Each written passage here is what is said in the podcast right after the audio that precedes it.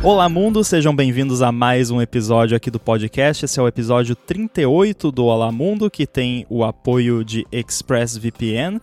E hoje aqui comigo, não como sempre, mas como já esteve numa outra vez, não é o Boom. Olha só, quem está aqui comigo hoje é o Bruno. Tudo beleza, Bruno? O carinha do iFood, né, cara? Aê, esse mesmo. Tudo ótimo, Ramo. Cara, valeu demais aqui é, pelo convite de estar participando aqui pela segunda vez. É, e valeu aí também por, por todo o suporte que eventualmente você dá lá no meu podcast show também. Então estou muito feliz de estar aqui e sou muito fã do trabalho de vocês dois aqui. Pô, muito obrigado. A gente vai deixar, é claro, links aí nas notas pro Build Failed, que é do, do Bruno, o podcast dele, e também pro episódio anterior que ele já participou aqui do Olá Mundo, falando da Live Activity lá do iFood, já que você é o carinha do iFood, né, Bruno? e a gente está aqui hoje porque o Boom está de férias, então não é, não aconteceu nada, tá tudo bem, tá tudo ótimo, inclusive, mas o Boom tá tirando as férias aí, então o Bruno veio para suprir a demanda e para vocês não ficarem me ouvindo falar sozinho, o que seria terrível. Vou tentar aqui fazer um pouquinho do trabalho que o Boom faz aqui.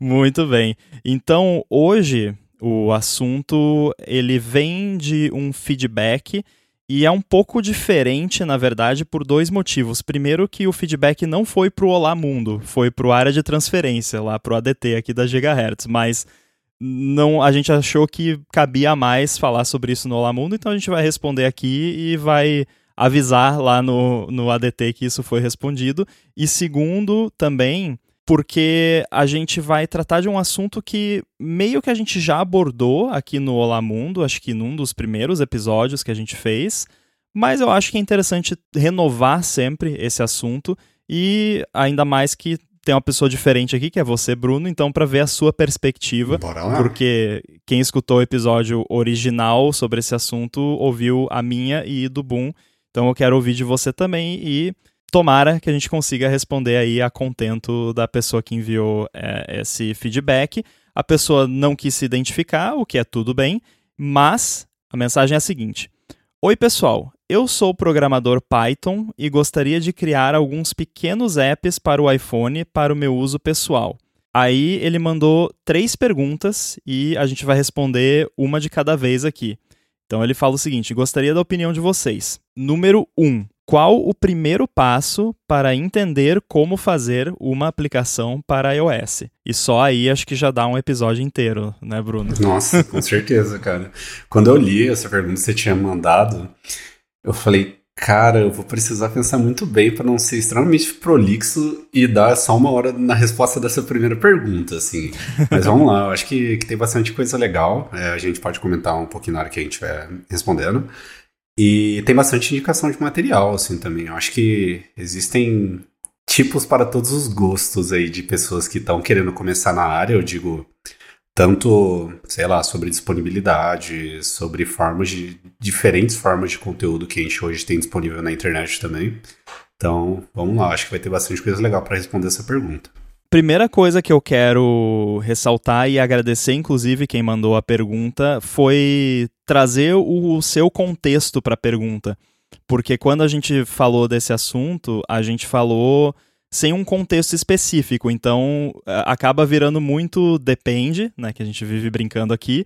Sim. E também o. Ah, se você isso, se você aquilo, né? Então, aqui a pessoa já deixou bem claro que já programa em Python, então isso é um ponto, e também que a intenção é criar pequenos apps para o iPhone para uso pessoal.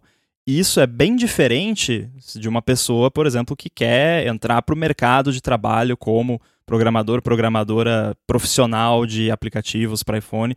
É outra pegada, né? Então, esse contexto, ele nos ajuda a direcionar a resposta. Então, a gente vai procurar direcionar a resposta para esse contexto da pessoa que perguntou. Então, Bruno, você sendo uma pessoa que quer criar ali uns apps para iPhone para uso pessoal, qual seria a sua resposta para essa primeira pergunta? Qual o primeiro passo para entender como faz um app para iOS? Cara, é, essa é uma excelente pergunta, assim, e igual você comentou, é, por ter um pouquinho de contexto antes, eu acho que muda a forma que a gente vai responder. E o que ajuda ainda mais, eu acredito, é ser uma pessoa que já desenvolve na linguagem Python, o que traz uma familiaridade muito grande. Eu acredito que com a linguagem mais moderna que a gente tem aqui para construir uma aplicação iOS, que é o próprio Swift, assim mesmo. Sim. Ah, apesar de, eventualmente, acho que é, parte da pergunta a gente pode até discutir algumas formas de desenvolvimento multiplataforma aí, com alguns frameworks que a gente tem em Python também mas eu não queria me aprofundar tanto nisso, até porque eu não tenho tanto domínio nisso, eu só conheço.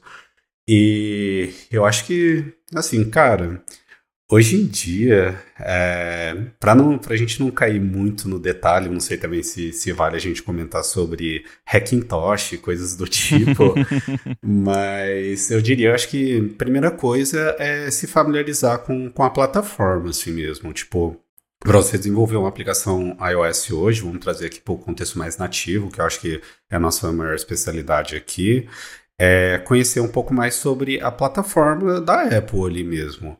É, ter ali um pouquinho de familiaridade com o sistema operacional do macOS, tentar entender ali sobre pô, a IDL mesmo, com Xcode, que é a plataforma onde que a gente vai fazer a nossa codificação ali, construir as nossas primeiras telinhas, está apto ali a desenvolver uma aplicação iOS especificamente nesse caso, mas também para outras é, outras plataformas ali dentro da Apple. E eu começaria, é, imagino, nesse primeiro contexto assim mesmo, tentar entender, uh, conhecer um pouquinho ali mais sobre a plataforma do Mac e eventualmente, se você já utiliza iOS, beleza. Acho que é um ponto importante também é, para você ser um pouco mais familiarizado com, com as guidelines de, de aplicativo ali mesmo. É, não vou levar nem a mérito ainda sobre a parte de guidelines de desenvolvimento, mas sim sobre interface de usuário. E ali a gente pode começar a introduzir uh, o Xcode e, e, tentar entender ali uh, o que, que a gente quer resolver, né? Mas essa primeira parte, que eu acho que é esse contexto de criação de uma aplicação pequena, eu acho que dita muito o rumo de como que a gente iniciaria esse desenvolvimento, assim. Mas antes de, de comentar sobre o que, que a gente usaria, como que a gente construiria é, e tudo mais, e a forma de distribuir isso, que eu também acho que é parte da pergunta, é, eu gostaria de ouvir de você se, se você tem algum ponto adicionar é, nessa, nessa parte mais introdutória, assim mesmo, para quem está pensando em desenvolver suas primeiras aplicações para iOS. Ali. Sim, é, trazendo de novo, né, que a minha resposta é com relação a esse uso pessoal que foi mencionado, porque se fosse algo pensando mais em comercializar ou em se tornar dev indie ou ir trabalhar numa empresa, a resposta seria bem diferente.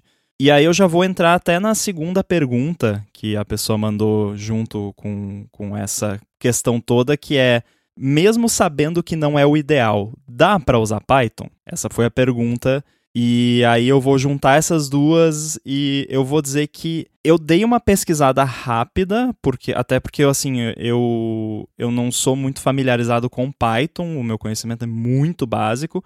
Mas, pelo que eu vi, existem sim ferramentas que permitem você desenvolver para iOS usando Python, inclusive multiplataforma. Você desenvolve ali em Python, né? Tipo, vamos colocar aqui entre muitas aspas um React Native em Python, né? Ah. Mas não é bem isso, mas uma pegada parecida, né? Escreve uma vez e roda nas duas plataformas. Agora, eu fiquei pensando e aí eu me lembrei, porque eu acho que qualquer linguagem de programação que você puder imaginar, se você quiser escrever um app para iOS com aquela linguagem de programação, dá, dá, de algum jeito dá. Tipo, você quer escrever em Lua, dá. Você embeda ali o interpretador de Lua, faz uns bindings ali para UIKit e, e, né, Bob's your uncle. Feliz da vida ali, vai lá e faz o seu app em Lua. E Python, eu imagino que seja a mesma pegada, provavelmente é uma lib que integra um interpretador de Python dentro do app e ele faz os bindings ali para as partes nativas e tudo mais. Então dá, se você quiser, dá. Mas eu me lembrei que quando eu estava começando a querer aprender a fazer apps para as plataformas da Apple, que na época era só para o Mac, eu tinha lá o meu MacBook branquinho com Intel Core 2 Duo lá, bem simplesinho. Nossa rodando, acho que macOS Leopard na época. E aí eu tava querendo começar a aprender, só que eu não conseguia entender Objective-C. Tipo, era muito difícil. E hoje em dia é bem diferente, porque hoje em dia eu adoro até, eu continuo gostando de Objective-C, embora né, faça quase tudo em Swift hoje em dia. Mas eu não conseguia, tipo, não entrava na minha cabeça, porque na época eu era programador web, fazia coisa em PHP e tal, então era outro mundo completamente alienígena. Aí, na época, existiam formas até bem suportadas pela Apple de você fazer apps para macOS em Ruby e, se eu não me engano, em Python também. Caramba, que maneiro. Isso eu não sabia. Pois é, tinha e era first party, assim, era suportado. Eu não sei se alguém chegou a, tipo, lançar alguma coisa usando isso, a chipar um, um, app que usava isso, acho que meio que não saiu do, do chão. Mas dava, e tinha até exemplos que vinham junto com o Xcode e tudo mais, então eu pensei, bom, eu já estou estudando, na época eu estava começando a estudar Ruby, fazer coisa em Ruby on Rails e tudo mais, então eu já tenho um pouquinho de familiaridade com a linguagem Ruby, vou começar a mexer usando Ruby, que vai ser mais fácil para mim. Porém, no final das contas, não foi o que aconteceu, porque eu tinha uma dúvida de como fazer alguma coisa. Sei lá, ah, eu quero trocar a cor do título da janela. Eu ia procurar no Stack Overflow, no Google, em fóruns e tal, não tinha nin ninguém usando aquele negócio em Ruby. Então não tinha uma resposta de como fazer em Ruby, só em Objective-C. Então, todo o sample code, todas as respostas para perguntas, tudo, toda a documentação, era tudo em Objective-C. Não tinha nada em Ruby. Então, eu não conseguia resolver as minhas coisas. E aí, eu, em algum momento, eu chutei o pau da barraca e falei: não, eu vou aprender esse maldito Objective-C agora e vou, vou aprender. E aprendi, né? E na época ainda era o reference counting manual lá, retain, release, Nossa, aquela coisa linda, né? Mas eh, isso tudo, essa historinha, eu conto como né, um, uma dica de que talvez se você for tentar aprender a criar aplicativos para iOS em Python nos dias de hoje, seja mais ou menos a experiência que eu tive naquela época, porque eu encontrei, por exemplo, é um framework que chama Beware, que o, o é, é bee como se fosse abelha, né? O ícone é uma abelhinha fofinha. E é uma parada de fazer os apps em Python para iOS e Android beleza, parece ser um projeto bem robusto e tudo mais, mas quantas pessoas no mundo será que usam isso? Né? Não deve ser uma quantidade muito grande. E aí, se você tiver qualquer tipo de problema e você for pesquisar soluções e tal, vai ser difícil encontrar respostas. Sendo que se você começar a aprender com Swift, Swift UI e tal, tem zilhões de sites com tutoriais, perguntas e respostas, dicas, Stack Overflow que vai te ajudar a desenrolar isso. Então, embora possa parecer interessante começar com uma linguagem que você já domina, no caso Python, acho que assim que você passar do Hello World e você começar a ter problemas reais e precisar de soluções reais, você não vai encontrar soluções para Python, então você vai estar tá debugando um problema que você está desenvolvendo a parada num framework que não é suportado oficialmente pela plataforma e você vai encontrar respostas em outra linguagem e vai ter que ficar traduzindo essas respostas e torcer para que funcionem no framework que você está usando. Então acho que é muita abstração para quem está aprendendo e para quem quer fazer só algo básico para uso pessoal. Então, ainda mais considerando que a pessoa já é programador, eu iria já de cara, pega lá 100 Days of Swift UI e aprende Swift e Swift UI, porque se você programa em qualquer linguagem de programação, principalmente orientada a objetos, Swift não é coisa de outro mundo e acho que Python especificamente é uma linguagem moderna, tem bastante recursos avançados, parecido com o que tem no Swift. Eu acho que tirando que talvez uh, o abre e fecha chaves talvez vai doer um pouco nos olhos de quem usa Python, né, que gosta de usar só indentação. Sim. Mas uh, tirando isso e pequenas diferenças, eu acho que eu, eu recomendaria ir para o Swift e SwiftUI mesmo sendo só para uso pessoal. Sim, é, eu vou voltar um pouquinho na, na sua resposta também, porque até dá, assim. Eu conheci uma ferramenta já faz um tempo, na verdade, que eu tinha visto. É, isso foi quando eu comecei a estudar Python, ah, faz alguns anos atrás, assim. E existe, acho que tem mais de, de, uma ferramenta, na verdade, mas na época eu tinha visto uma que chamava Kiv. É, eu nem sei se existe ainda ou se é, se é mantido. Eu lembro que era open source. Existe sim. Eu, nas minhas pesquisas, encontrei esse Kiv também. Sim, aí tipo, é igual você comentou, é, ela é multiplataforma, tem uma própria engine lá de, de UI lá para renderizar e tudo mais, fazer uma parada responsiva, etc. É, e ela faz, se eu não me engano, ela fazia uma ponte diretamente com o Objective-C. E eu nem sei como funciona é, o, o, framework hoje é, trabalhando com Swift. Mas eu acho que dá. É, bem possivelmente ainda dê para trabalhar. Acho que parte do que você comentou, eu concordo bastante, é sobre o suporte a esse tipo de ferramenta, assim, porque eventualmente todo ano a gente tem atualizações do iOS, a gente tem atualizações nos próprios frameworks, como o UIKit, por exemplo, aparecem coisas novas e, e essa parte do suporte, como é mantido esse tipo de ferramenta, eu acho que é onde é a parte mais crucial, assim, de toda essa história, que é pô, se existe alguma atualização dentro desses, desses frameworks da, dos pacotes da própria Apple, em que momento que é feita a atualização também desses pacotes dentro da minha ferramenta, que é third party, se comunica de alguma forma ali com, com a linguagem nativa ali para o desenvolvimento. Eu acho que todos os frameworks no, no geral que a gente tem sobre desenvolvimento híbrido acaba passando um pouquinho desse problema, mas é, eu acho que o principal ponto e a vantagem que vem de é, desses frameworks grandes que a gente tem, como Flutter, React Native, alguma coisa do tipo, é porque a comunidade de uso é bem grande, assim. Quanto mais a gente vai funilando para algo menor, é, eu acho que é onde que está o grande problema, porque não só as atualizações dentro do, do, das próprias APIs, dos próprios frameworks da Apple, a gente também tem as integrações com o próprio sistema operacional ali. Então, ah, sei lá, eu quero trabalhar, mesmo que a aplicação seja pequena, mas eu gostaria de testar alguma coisa usando intents ali, o app intents, alguma coisa com widget, é, widget kit, activity kit, alguma coisa do tipo. Cara, essas coisas talvez você sofra um pouco mais, assim, para encontrar documentações, até mesmo suporte da ferramenta para fazer integrações é, com essas APIs, com esses frameworks da, da Apple e da linguagem nativa em si. Então, acho que só para não cair tanto sobre a vantagem e desvantagem de utilizar uma tecnologia híbrida ou nativa, mas eu acho que esses são os principais pontos, assim, igual o Ramo comentou.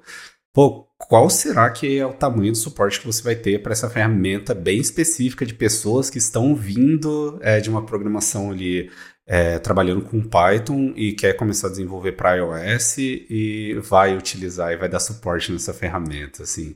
Então acho que ao invés de pagar esse preço, e, um, puxando um pouquinho do que eu comentei no começo ali do episódio, existem muitos, muitos materiais hoje para você começar a desenvolver para iOS. Cara, que você consegue ali fazer, sei lá, poucos dias ali. Eu não vou levar mérito de, de algum, menos de uma semana, mas é, talvez ali no primeiro, segundo, terceiro mês, dependendo da, da sua aplicação, você já consegue fazer. Não, claro, levando a melhores boas práticas de, de arquitetura, trabalhando da melhor forma, mais otimizada ali com o Swift, e talvez você nem precise pelo tamanho da sua aplicação ali, mas é, você começar ali, eu acho que, cara, todo material que tem, eu recomendaria sim começar já pelo desenvolvimento nativo ali. É, eu concordo e eu ia trazer também uma, uma questão que eu acho é curioso porque a gente, eu e o Boom, a gente não, não é muito fã de, de desenvolvimento híbrido, né? A gente admite que existem casos onde isso é, é útil no mercado e tal, mas especialmente para uma parada de uso pessoal, eu acho que é pior ainda, e é por causa de uma questão que o pessoal chama de, de bit rot, né, que eu vou traduzir livremente como apodrecimento de bits, que é você vai lá, é, você vai lá, pega o seu app, aí você cria ele usando, vamos pegar até um, um, um framework mais robusto como o React Native, beleza, você vai lá, e aí para você usar o React Native, você tem que instalar trocentas milhões de coisas, né, de, Yarn, NPM, Node, ah, um monte de coisa lá que fica né, instalado lá no, no, seu projeto, no Node Modules ou onde quer que seja. Beleza, você vai lá, instala tudo, faz o seu app, fica ali, sei lá, uma semana, duas trabalhando naquele app que você queria para você. É, roda ele, instala no seu iPhone, que é, é a terceira parte da pergunta que a gente vai falar daqui a pouco. E aí, beleza, você tem o seu app lá no seu iPhone, você está usando, aí ah, você usa por meses o seu app lá no seu iPhone. Aí um dia você está usando o seu app e você pensa: ah, seria legal se eu pudesse fazer tal outra coisa no seu app.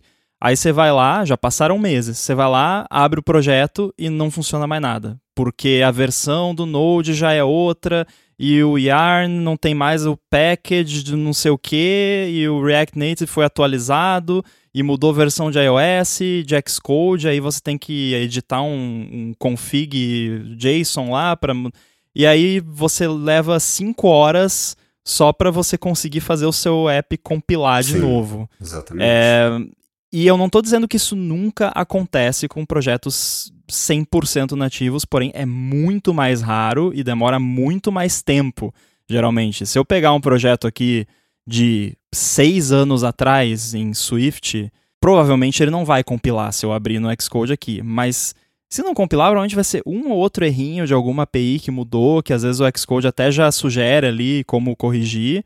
Agora, se for uma parada usando muitas ferramentas híbridas e frameworks e tal, a chance disso não estar tá mais funcionando um tempo depois é grande. E eu acho que para um projeto para uso pessoal, isso acaba se tornando pior porque a tendência é você trabalhar naquilo por um tempo ali de uma forma mais intensa, deixar guardadinho lá numa gaveta, vai usando, aí daqui meses ou até anos você vai querer mexer naquilo de novo, e aí, né, se, se o negócio demorar ali mais de uma hora só para você conseguir compilar de novo para trocar o, label que você queria, ou sei lá o que, aí complica, né? Sim. É, querendo ou não, a gente vai acabar sempre voltando na, no clássico depende, né? Porque, igual é. o Ram comentou, Existem sim casos de uso que, cara, são perfeitos ali para utilizar ali um, uma tecnologia híbrida para você, cara, principalmente em momento ali de aceleramento de alguma startup, alguma coisa do tipo. Mas eu acho que para esse contexto de aprendizagem, assim, para projetos pessoais e pequenos ainda, é por ser pessoais você não tem aquela pressão do tempo, enfim, é, N coisas que normalmente você tem no ambiente corporativo, o que torna ainda mais confortável você ter tempo ali para estudar é, e dedicar um pouco mais de tempo para estudar uma nova tecnologia. E que nem eu comentei, quem vem de Python ou é Dev Python vai começar em Swift ou Swift indo para Python, existe muita familiaridade assim entre a linguagem o que torna uh, ainda mais fácil essa curva de, de aprendizagem ali nesse começo. E eu comentei um pouquinho lá no começo também sobre conhecer o ambiente ali da, da Apple ali como um todo, o ambiente de desenvolvimento, porque esse foi o meu processo, assim. Então, é, antes eu era dev backend, trabalhava com C Sharp, trabalhava com SQL Server, tudo que é tecnologia da Microsoft. Ali, trabalhei um tempo ali com, com Visual Basic também. Então, era assim o meu contexto. Desde minha infância, trabalhando com Windows, tudo que eu fiz era ali na, nas plataformas da, da, Microsoft. Iniciei programação desenvolvendo para linguagens da Microsoft, quase utilizando todo o ecossistema. E foi ali em 2015 quando, na empresa que eu estava, abriu a, a vaga ali para o time mobile. A princípio era para ir trabalhar com Android, então estava feliz ali que eu ia continuar é, trabalhando ainda no Windows, não sei por uhum. quanto tempo, mas e aí uma semana depois, assim, o gerente na época falou, cara, a demanda de iOS tá, tá bem maior, assim, o que, que você acha de, de aprender, é, começar a desenvolver para iOS? Caramba, eu falei, me deu um dia para pensar, assim, porque a mudança ia ser bem grande. Então, acho que como foi esse meu processo, é, pelo menos ali nos primeiros dias, foi muito me ambientar ali com que era o sistema operacional, que nem acabei comentando, pô, quais são as diferenças ali do Visual Studio, o Xcode na época. É, na época, por sorte, eu já utilizava o iOS, então, assim, sobre ter noções ali de interface de usuário, como funcionava vários aplicativos, ajudou bastante também para guiar nesse começo. E eu acho que dá até para trazer aqui alguns materiais que hoje eu acho que são bem ricos, assim, também para pessoas que estão querendo aprender. Um deles, o Gui, já até comentou aqui que é, é o curso lá do, do Paul Hudson, do 100 Dias de SwiftUI. É, é uma trilha, assim, bem rica para você desenvolver suas primeiras aplicações. E tem também o curso de Stanford, é, que é bem conhecido, a galera sempre acaba recomendando. É um curso aberto também, você consegue é, acompanhar todos os capítulos ali diretamente no YouTube. É pra, ele já é atualizado hoje também utilizando o framework do SwiftUI e, se eu não me engano, você trabalha com criando duas, três aplicações diferentes durante o curso, é, explorando ali também parte de, de, arquitetura e algumas capacidades da, da linguagem do Swift, o que é bem interessante também para quem está nesse começo. Eu também tenho indicações de livros, assim, eu não sei quem curte ainda ler livros, assim, eu sou uma das pessoas que ainda gosto, eventualmente, até mesmo para consultar essas informações depois. Tem o Advanced Swift, da galera do Objective-CIO, uh, eh, que é bem massa, assim, também. Eu não, não diria que esse livro é extremamente benéfico para quem está no começo, é, eu acho que esse livro ele é atemporal, assim, independente do período que você tá ali, do tempo de experiência trabalhando com iOS mas ele comenta muito sobre como que funciona por trás de, de algumas APIs ali e de algumas ah, collection extensions que existem na linguagem. Ele vai um pouquinho mais a fundo de como que funciona uh, é, essas, uh, as APIs ali do Swift. Então é um livro bem rico assim também e eu acho que é extremamente benéfico. Mas eu diria que, que nem eu comentei, existem muitos materiais hoje na internet é, para você começar ali a se introduzir na área de desenvolvimento iOS. E acho que existem N formas diferentes ali também para você criar sua primeira aplicação, seja ah, utilizando já o SwiftUI, seja você criando suas primeiras aplicações utilizando storyboards, da forma que você preferir e da forma que for mais fácil para você aprender. É, é bom que existe essa, essa gama de possibilidades aí também. Com certeza. É, foi bom você trazer o curso de Stanford, que é o CS193P, vai ter um link aí nas notas do episódio, porque esse foi sempre o meu, a minha recomendação canônica de alguém me pergunta: "Ah, eu já faço programação em X coisa e eu quero aprender para iOS". CS193P, eu sempre recomendava. E depois que surgiu o. Porque vinha muito também gente me perguntando que, ah, eu não, não programo em nada ainda. Não sou programador, não sou programadora, não sei nada de programação e quero aprender fazendo coisa para iOS ou para Mac. Aí eu, aí eu não tinha resposta. Eu ficava sem resposta, porque eu sempre recomendava o CS193P, aí eu, mas aí eu pensava, putz, mas aquilo ali para quem não sabe nada de programação ainda é muito denso, né? Porque é, é um curso de universidade que é tipo uma matéria eletiva de ciência da computação para a galera sim, que está estudando lá, que está disponível publicamente, gratuitamente no site deles. É, mas é, assume que você já tem toda aquela bagagem de ciência da computação por trás.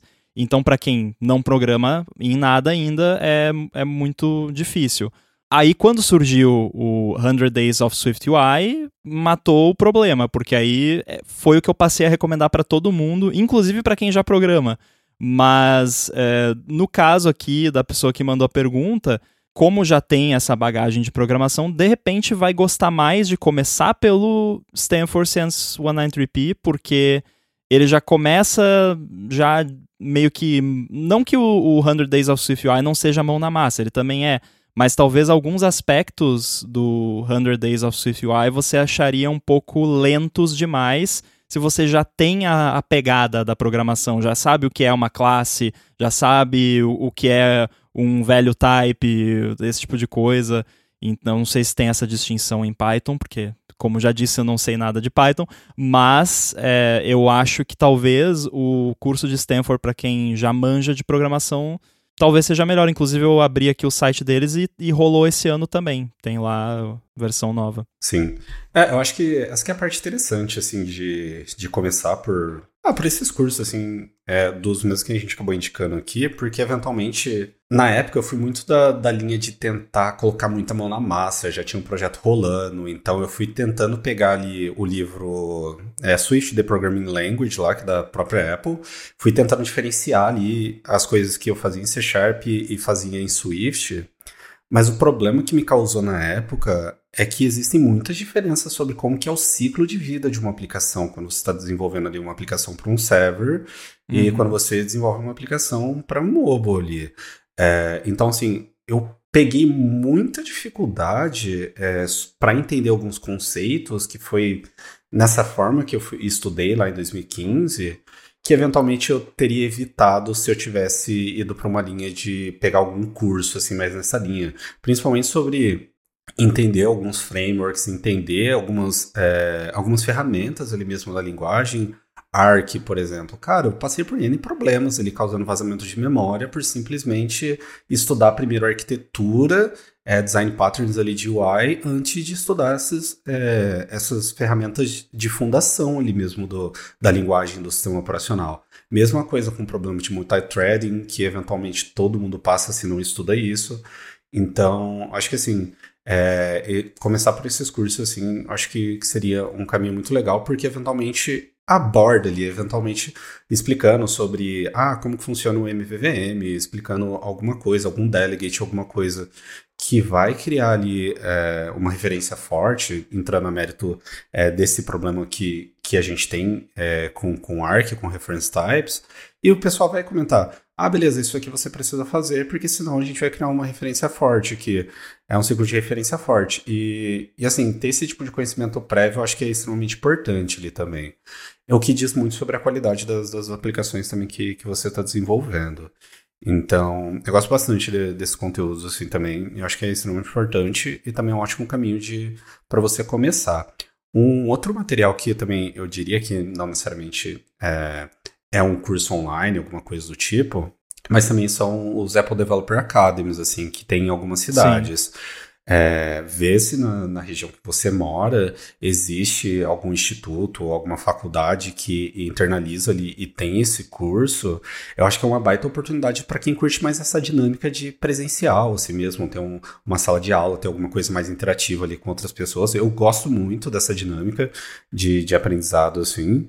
É, eu acho que também é uma baita oportunidade, porque além de você ter o conteúdo, eu acho que você também vai ter muita proximidade com oportunidades de conhecer algumas coisas sobre o ecossistema da empresa Apple. Assim. Então, é uhum. muito comum que durante o curso do Apple Developer Academy, as pessoas incentivem você a participar ali do programa de scholarship para a WWDC. Então, de certa forma, você não vai ficar muito focado só naquilo que você está aprendendo durante o curso, mas também vai te abrir portas e conhecimento conhecimentos para você explorar outras coisas ali também, que eventualmente eu acho que faz muito parte ali do, é, né, do processo de, de aprendizado de, de, qualquer pessoa que desenvolve para as plataformas da Apple. Ali. Então, acho que o, o, antigo BPD, o Apple Developer Academy, também é, é uma baita oportunidade para quem está ingressando aí na área. Boa, e claro que aí seria mais interessante para quem pretende trabalhar com isso, porém eu diria que se essa pessoa programa em Python profissionalmente, vai que começa a fazer os apps pessoais ali para iOS e, e, gosta, né? E resolve, pô, é, dá para, né, dá para expandir a carreira aqui, embora dependendo da área que a pessoa trabalhe com Python, em termos de salário, eu acho que pode ser até mais interessante do que trabalhar com iOS, porque Python é muito usado em machine learning e é, tal, né? Ninguém está falando disso hoje em Sim. dia, né? Exatamente. Então eu acho que, uh, né? Mas, mas, enfim, a, a gente está se atendo aqui a essa questão do uso pessoal. Então eu acho que do ponto de vista de começar, a gente trouxe duas opções principais aqui que de certa forma valem também para quem quer fazer de forma profissional no futuro, mas Vamos assumir aqui uso pessoal, que são o 100 Days of Swift UI ou o CS193P uh, ah, da Stanford, ou, e, ou né, pode fazer os dois também, mas uh, ah, para quem já se sente bastante proficiente na programação, eu daria uma ênfase maior para esse curso gratuito de Stanford, porque ele assume que você já tem essa proficiência. Sim, sim. Tem os pré-requisitos lá, inclusive, no site da Stanford que diz isso. Ou tem no site, ou se não me engano, ele sempre comenta, independente do, do ano que foi publicado, eles comentam isso no primeiro episódio lá do curso, uhum. falando sobre os pré-requisitos lá. Exato. Então, vale dar uma olhadinha nisso. Acho que com isso a gente responde é, essa, esse core da questão aqui. Este episódio do Olá Mundo é patrocinado pela ExpressVPN. A ExpressVPN oferece duas grandes vantagens que são uma conexão segura para você navegar e a possibilidade de você usar a internet como se você estivesse em qualquer país do mundo. A questão da privacidade todo mundo já sabe. Quando você se conecta especialmente a um Wi-Fi público, não é nada impossível alguém se enfiar ali no meio da sua conexão e colocar os seus dados em risco. Com a ExpressVPN, você protege a sua conexão e você passa a usar o seu dispositivo, seja computador, celular, tablet ou até mesmo uma TV com absolutamente tudo criptografado e como se você estivesse numa espécie de modo anônimo permanente. Isso quer dizer que ninguém consegue rastrear a sua atividade nem olhar para os dados trafegados. Já a parte de você poder se conectar como se você estivesse em qualquer lugar do mundo é ótima porque você pode acessar o catálogo da Netflix, por exemplo, como se você estivesse nos Estados Unidos, que é diferente do catálogo que ela disponibiliza aqui no Brasil e a mesma coisa vale para outros serviços de streaming, não só de vídeo, como de música também. E o contrário também funciona. Então, se você estiver fora do Brasil e quiser acessar algum conteúdo do YouTube, por exemplo, que só está liberado para o Brasil, com o ExpressVPN você vai lá na lista de uns 100 países que ela oferece, seleciona Brasil, ativa e pronto, dá para ver o vídeo. Uma preocupação que muita gente tem com VPN é como isso afeta a velocidade da conexão, e isso é uma coisa com a qual a ExpressVPN também se preocupa. Por isso, ela oferece uma conexão rápida, sem atraso, conexão estável, confiável e, é claro, segura. Então, para você conhecer mais sobre a ExpressVPN, faz o seguinte: acessa expressvpn.com/olamundo e com esse link você vai ganhar três meses grátis na assinatura do plano anual. Você tem 30 dias para testar também e ainda por cima, assinando por meio desse link, você ajuda aqui o podcast. Então acessa lá expressvpn.com barra Olamundo, garante os seus três meses de graça na assinatura do plano anual e começa a navegar pela internet de forma segura, sem ninguém bisbilhotando o que você faz. O link também vai estar aí nas notas do episódio. Muito obrigado ao ExpressVPN pelo patrocínio desse episódio do Olamundo e pelo apoio a toda a Gigahertz. E aí a terceira questão que é, é, é, um bônus e que acho que é mais fácil de responder, porque tem uma resposta objetiva, né? É, a pergunta foi a seguinte: é, finalmente, como eu subo o app para o meu celular? Eu ouvi falar do sideload, que talvez venha num update do iOS 17 e tal. É o melhor caminho? O processo normal, entre aspas, que é usar Xcode e ter a conta de developer na Apple, é necessário? Aí isso era muito complicado até um tempo atrás, mas recentemente ficou muito fácil. Então, respondendo objetivamente a pergunta, você nem precisa de uma conta de developer, você precisa de um Sim. Apple ID. Pode ser qualquer Apple ID, o Apple ID normal lá, que você registra gratuitamente. Se você não, não precisa nem ter iPhone, mas se você tem iPhone, você provavelmente já tem um Apple ID.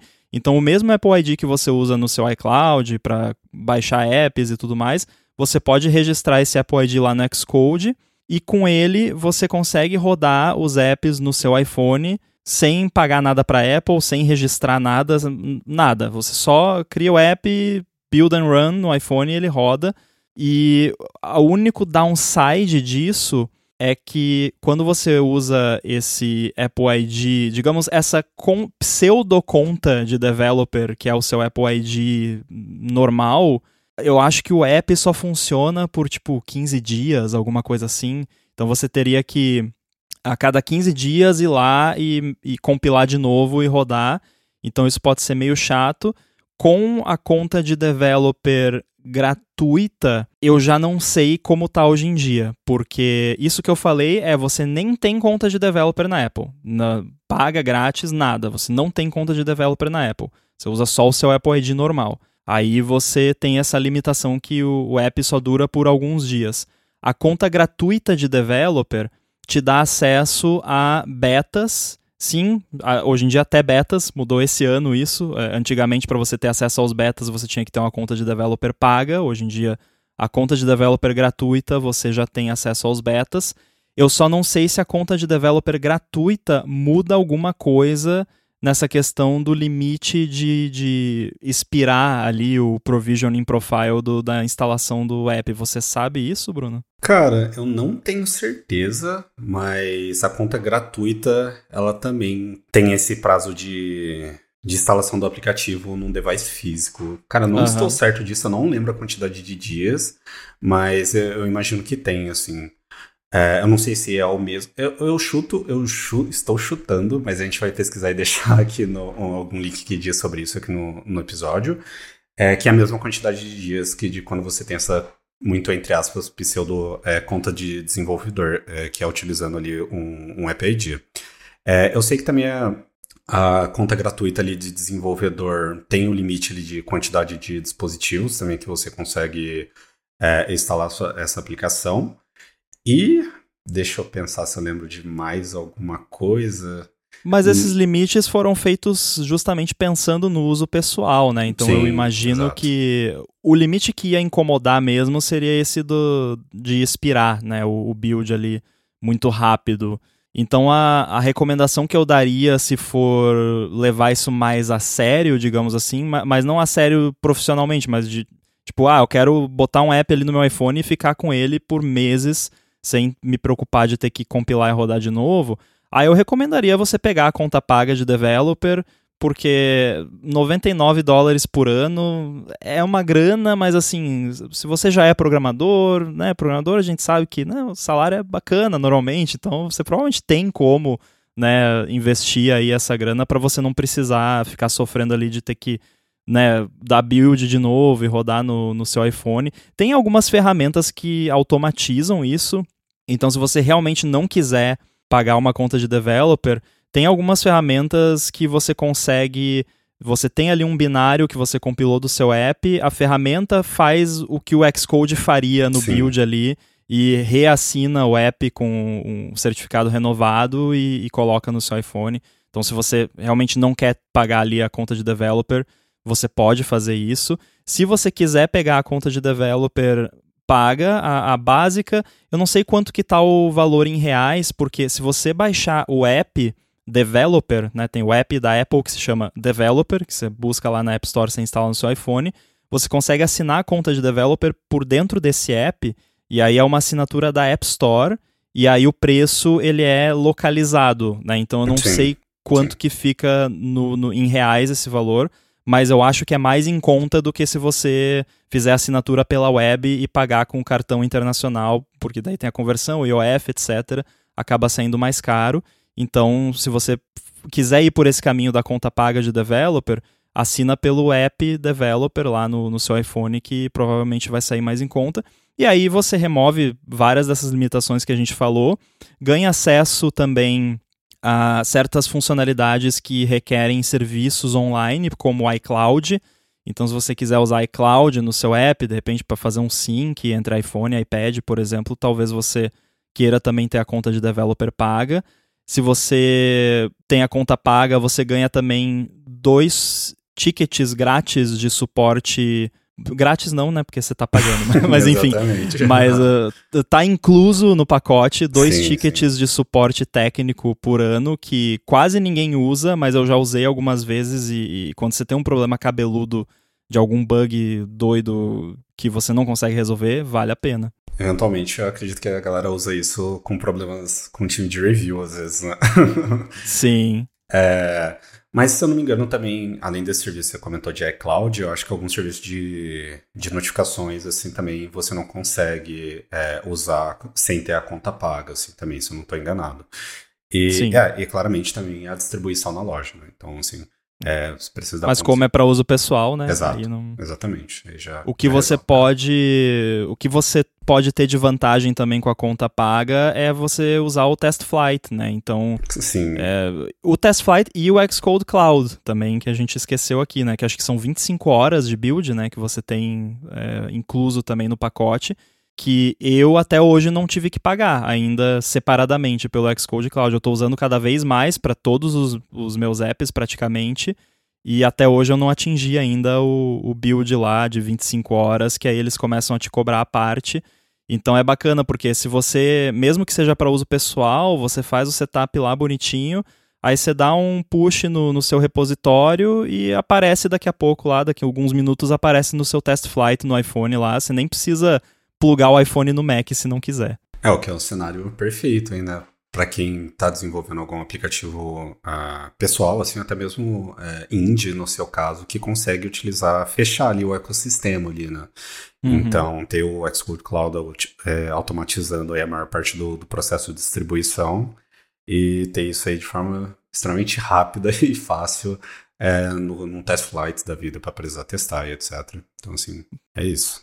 Mas para facilitar, se você só quer começar, pluga o seu iPhone no Mac, faz login lá no Xcode com seu Apple ID, que nem precisa ser conta de developer, e você já consegue compilar e rodar no seu iPhone. Isso é só o que você precisa para começar. Aí isso tudo que a gente falou depois é são extras para melhorar aí a sua experiência. Com certeza. Um ponto que eu fiquei bem curioso assim ainda foi esse side load que, que ele comentou. Uh, eu acho que isso tudo até hoje é uma especulação ainda. Eu acho que não tem nada concreto por, por parte da Apple sobre esse sideload para instalar um, um, aplicativo no iPhone. Você tem alguma informação sobre isso? Me parece ser pouco seguro isso de alguma forma, assim, também.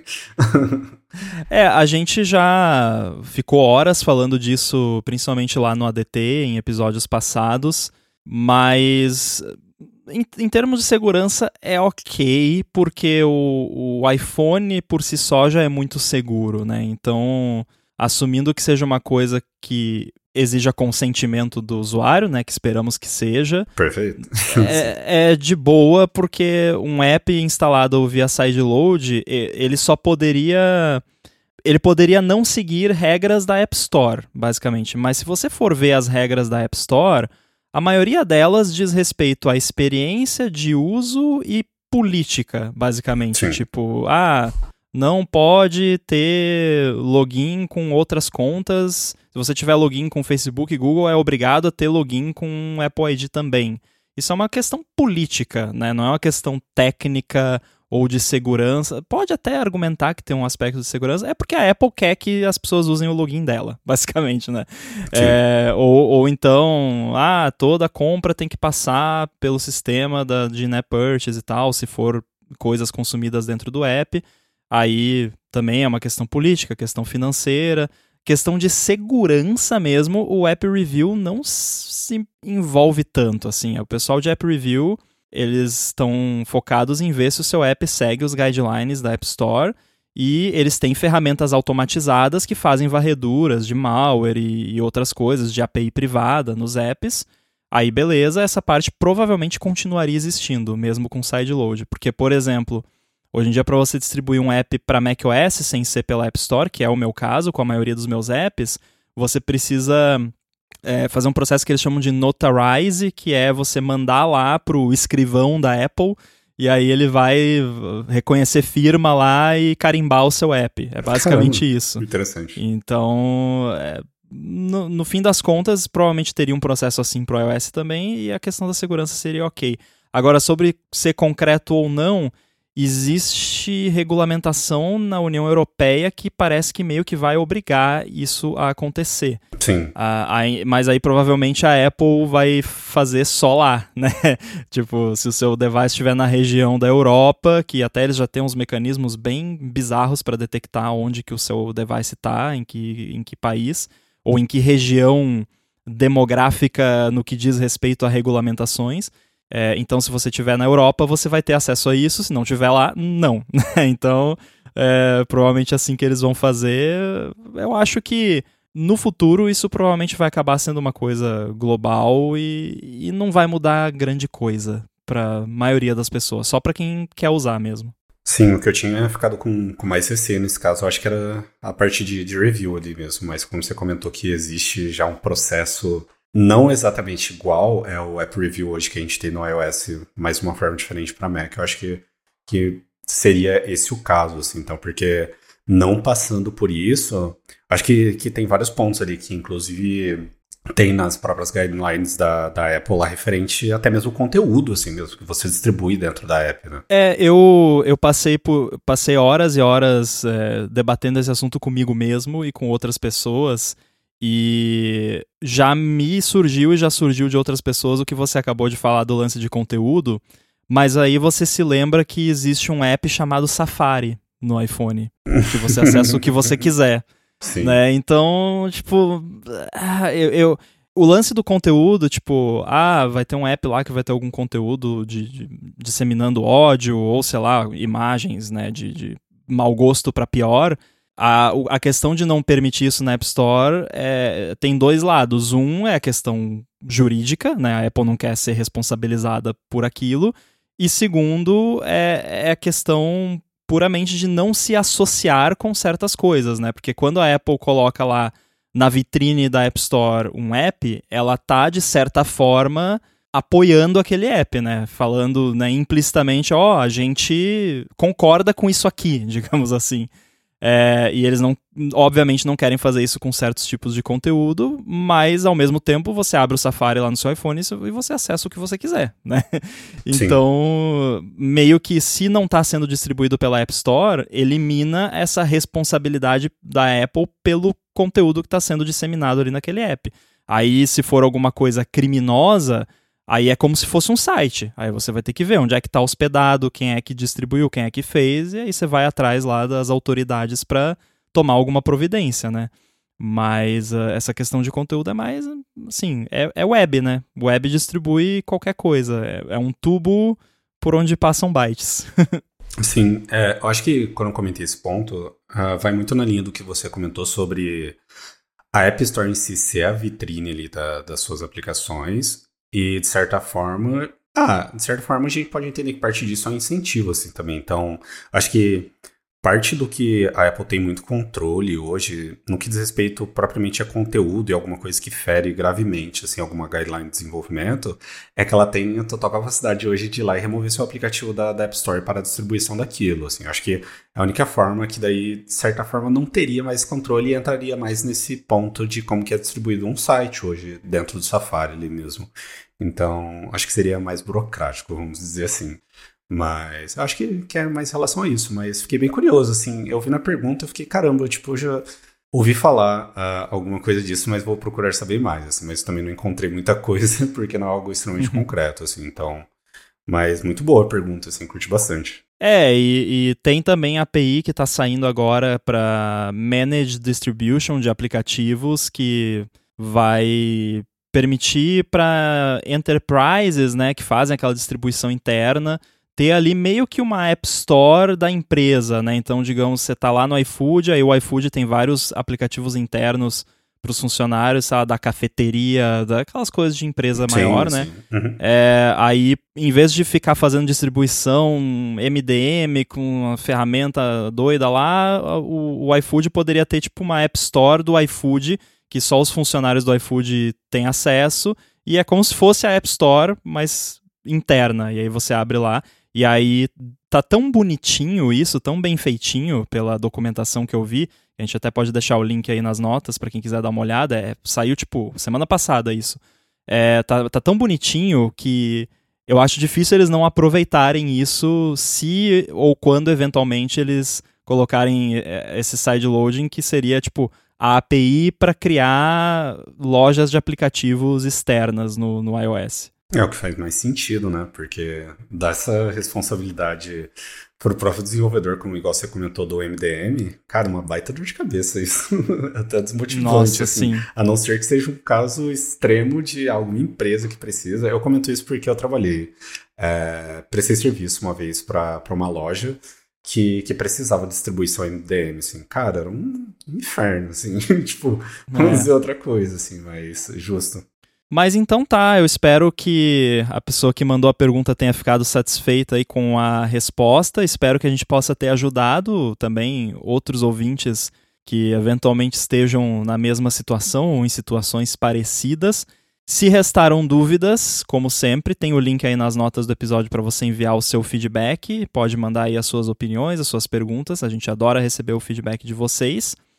E eu quero uh, também já divulgar aqui que o próximo episódio também vai ser com o Bruno, né? Porque uh, esse episódio aqui a gente está gravando na semana que o Boom saiu de férias e ele vai ficar de férias até mais um tempinho aí, então já estou chamando o Bruno aqui para o próximo episódio, pode ser? Opa, com certeza. Conte comigo. Com certeza. V vamos marcar, né? Como a gente sempre diz quando não quer marcar, né? Bora marcar. Vamos marcar.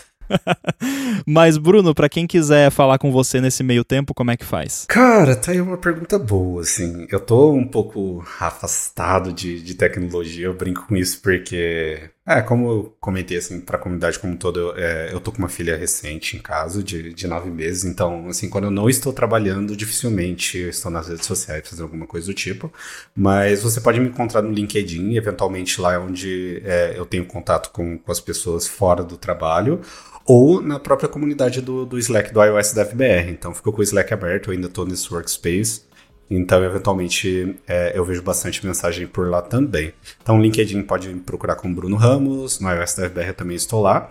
E eu ainda sou a pessoa que não fiz a migração da, das redes sociais do, do Twitter lá, então no X você também consegue me encontrar por Bruno Tracinho HCR. Pode mandar mensagem lá que eu tento responder por lá também.